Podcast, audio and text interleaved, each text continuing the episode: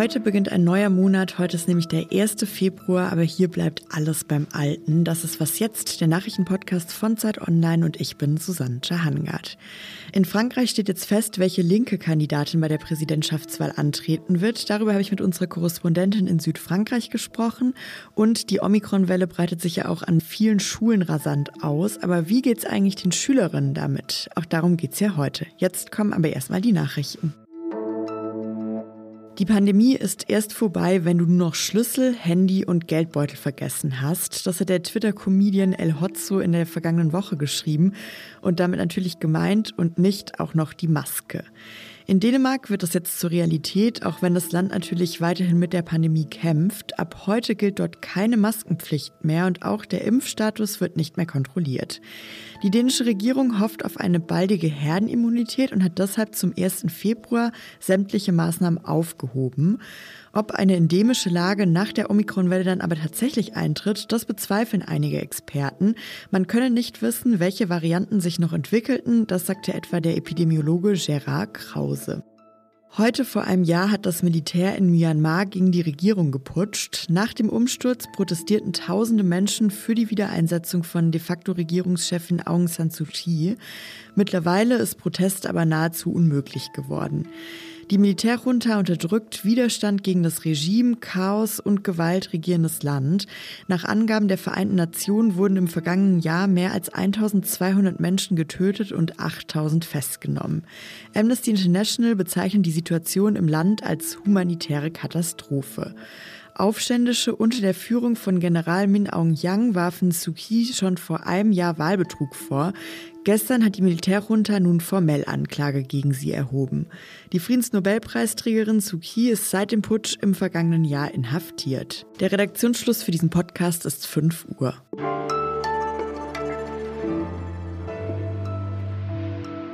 In unserem Nachbarland in Frankreich steigt so langsam die Spannung. Im April wird dort nämlich der nächste Präsident oder die nächste Präsidentin gewählt.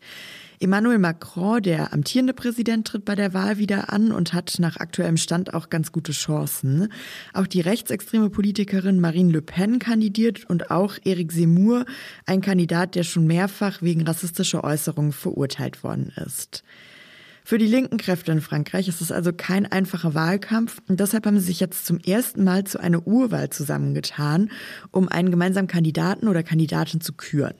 Wie das genau ablief und für wen sich die linken WählerInnen entschieden haben, das kann uns jetzt Annika Jöres erklären. Sie ist freie Autorin für Zeit Online in Südfrankreich. Hallo Annika. Ja, hallo. Ich habe diese Urwahl eben schon erwähnt. Wie lief das genau ab? Ja, das ist tatsächlich entstanden, dieses Projekt aus so ein paar Wählern aus dem linken Spektrum, nenne ich es mal, die gesagt haben, es darf doch nicht wahr sein, dass wir bei dieser Wahl schon wieder keine Chance haben, weil die Linke so zersplittert ist. Und die wollten sozusagen dieses Dilemma der vielen Kandidaten und Kandidatinnen lösen, indem sie zu einer Urwahl aufrufen an der alle teilnehmen können, die sich jetzt irgendwie diesem grünen, linken, progressiven Lager zurechnen und haben dafür jetzt eben diese Urwahl an diesem Wochenende veranstaltet. Und eigentlich ist die Teilnehmeranzahl auch vielversprechend, da haben nämlich 400.000 Leute abgestimmt. Aber nur noch mal zum Verständnis, das heißt, man muss nicht irgendwie Parteimitglied sein, sondern man konnte einfach so mitwählen? Genau, also jeder und jede konnte mitwählen, der oder die das wollte. Es war tatsächlich ganz offen für die eigentlich sozusagen links wählen, aber sich in keinen der Kandidaten wiederfinden finden oder das Gefühl haben, zu Recht, dass die linken Kandidaten und Kandidatinnen wahrscheinlich keine Chance haben werden im April. Jetzt hat diese Urwahl gewonnen Christiane Taubira. Wer ist das denn und wofür steht sie politisch? Ja, also Christiane Taubira, die ist eigentlich eine altbekannte. Die war nämlich schon Justizministerin unter dem Sozialisten François Hollande, war da aber immer so am linken Spektrum und die ist eigentlich ja ein bisschen auch so eine Ikone in der linken Bewegung, weil sie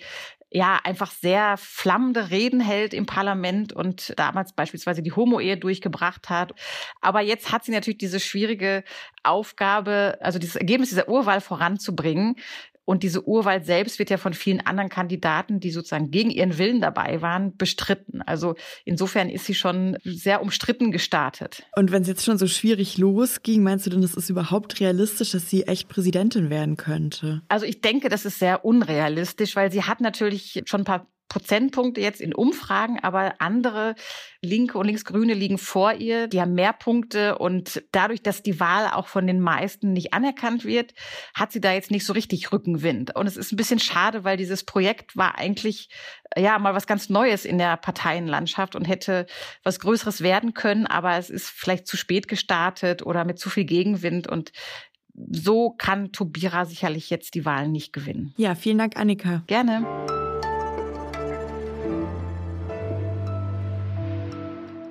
Und sonst so? Bei Fröschen ist es eigentlich wie bei Menschen und den meisten anderen Lebewesen. Wenn ein Bein mal weg ist, dann ist es weg und wächst auch nicht wieder nach. ForscherInnen haben es jetzt aber geschafft, dass Fröschen neue Beine gewachsen sind. Sie haben dafür 115 weiblichen Krallenfröschen ein Hinterbein entfernt. 24 Stunden lang haben die Tiere dann über einen Silikonstumpf Medikamente verabreicht bekommen. Und in den 18 Monaten nach dieser Behandlung ist ihnen dann tatsächlich ein neues Bein gewachsen. Das hatte zwar keine Schwimmhäute, aber war sonst fast so funktionsfähig wie das natürliche angeborene Hinterbein. Eine der ForscherInnen, Nirosha Murugan von der Tufts University Massachusetts, hat in einem Statement gesagt, auch andere Tiere könnten solche schlafenden, regenerativen Kräfte haben, die man mit Medikamenten aktivieren könnte. Dann könnten auch ihnen vielleicht Extremitäten nachwachsen. So haben die Forscherinnen ihr Experiment auch verteidigt, das ja schon ehrlich gesagt ziemlich brutal klingt. Eines Tages könnte es aber dann einem höheren Ziel dienen, sagen Sie, weil vielleicht wird es sogar irgendwann möglich, die Erkenntnisse daraus auf den Menschen zu übertragen.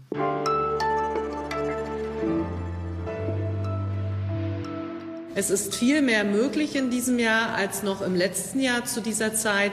Unsere Kinder gehen in Kita und Schule, was uns immer am wichtigsten ist. Die neue Dynamik des Pandemiegeschehens wird auch an den Schulen zu spüren sein. In den Schulen werden Masken getragen, in den Schulen wird äh, oft getestet.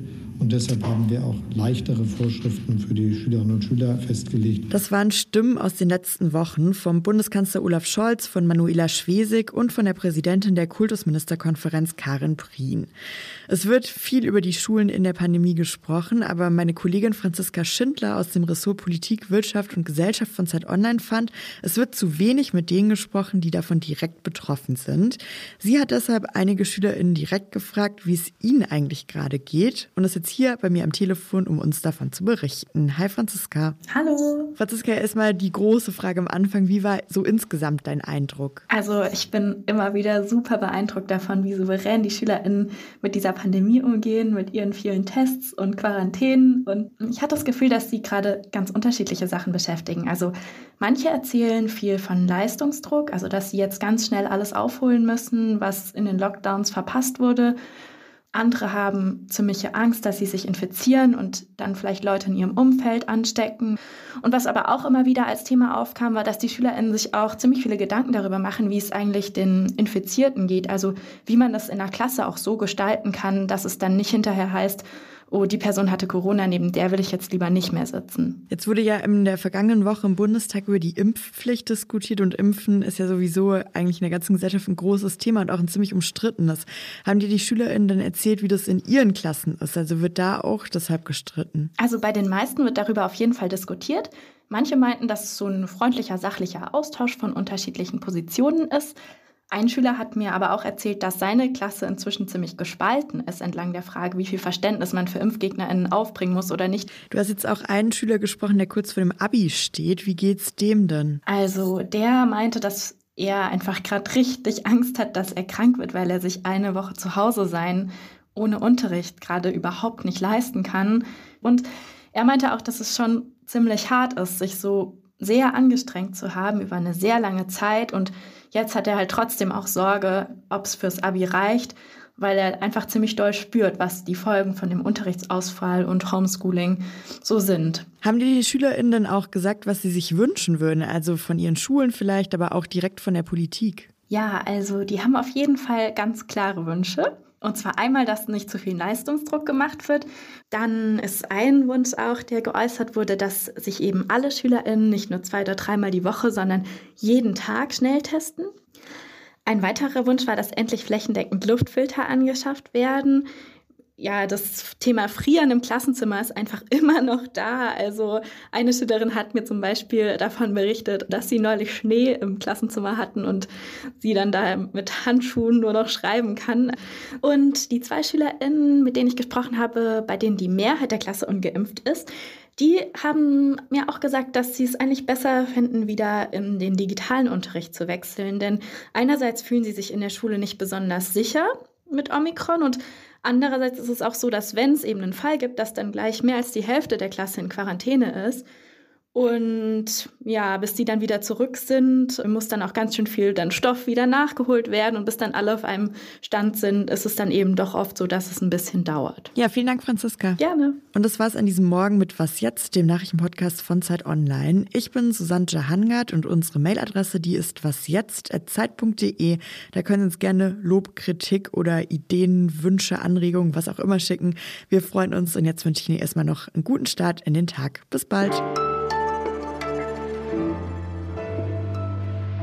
Also ich habe auf jeden Fall Sportunterricht gehasst. Da habe ich regelmäßig geschwänzt und das wäre heute wahrscheinlich immer noch nicht anders.